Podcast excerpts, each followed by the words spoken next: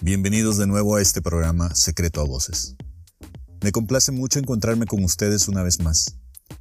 Han pasado poco más de tres meses en los que han ocurrido infinidad de cosas. Justo ahora me encuentro en una etapa más estable de mi vida, con la llegada de Montserrat a sus cinco años de edad y de Nicolás a sus dos años de existencia. He conocido a una gran cantidad de personas con las que he compartido la riqueza del emprendimiento y el valor de la solidaridad. También me llena de orgullo comentarles y presumirles que somos el primer programa en los Estados Unidos hecho por un salvadoreño que gana un premio Latin Podcast. Este reconocimiento internacional hacia esta humilde producción nos ha llenado de felicidad a todos en la familia, en esta familia que también es la tuya.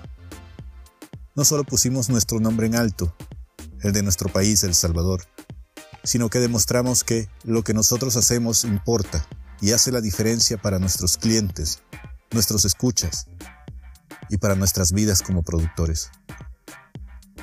Pero también hay cosas que lamentar.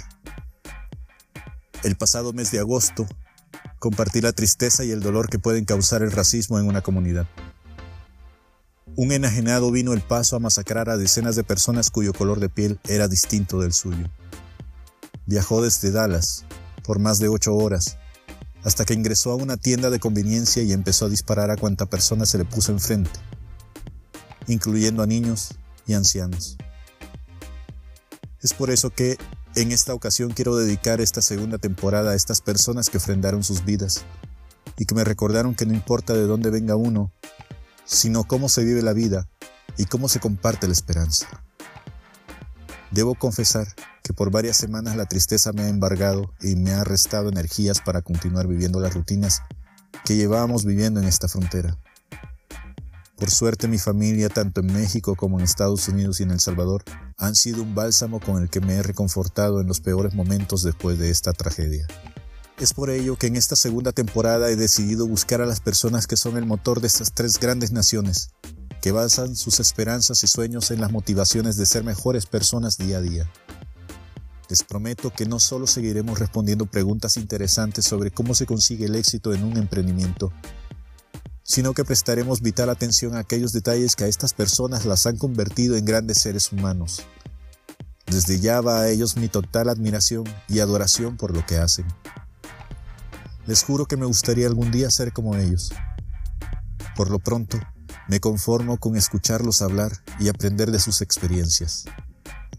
Mientras tanto, les invito a que me acompañen en este camino, como lo han hecho hasta ahora, y que me presten sus oídos para poder compartirles estos mensajes, que seguramente, si ustedes se encuentran en esta senda del emprender su propio sueño, les será de mucha utilidad. Y según vayamos caminando, me gustaría, en la medida de lo posible, también establecer un espacio de comunicación con ustedes para que esto ya no sea una avenida de una sola vía.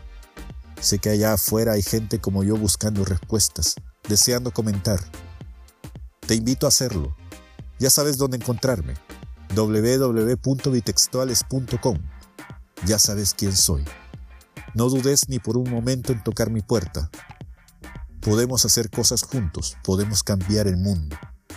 Te mando un abrazo desde esta frontera y te saludo con mucho gusto, porque este programa es para vos y por vos. Suerte.